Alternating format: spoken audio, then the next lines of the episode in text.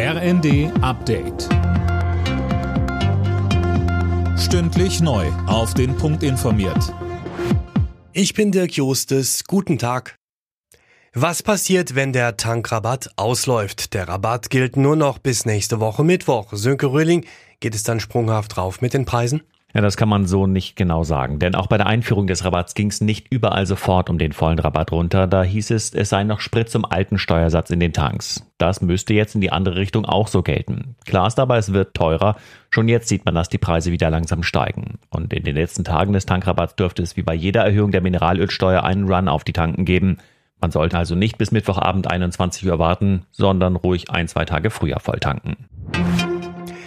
Deutschland und Kanada wollen in Sachen Energieversorgung enger zusammenarbeiten. So soll künftig grüner Wasserstoff für Deutschland in Neufundland produziert werden.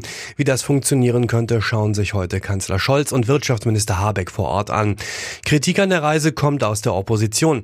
Unionsfraktionsvize Jens Spahn sagt im ZDF, dass die aktuellen Probleme bei der Gasversorgung dadurch nicht gelöst werden für jedenfalls diesen Winter gilt, außer Spesen nichts gewesen. Katar hat abgewunken, kann kurzfristig nicht liefern, Norwegen auch nicht, jetzt Kanada, wichtige Reise, aber für diesen Winter, jetzt wo der Bedarf am größten ist an Gasersatz aus anderen Ländern, wird es eben keinen Unterschied machen können.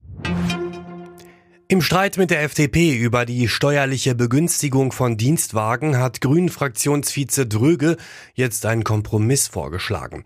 Wie sie dem RND sagte, könnte die Förderung an den CO2-Ausstoß gekoppelt werden.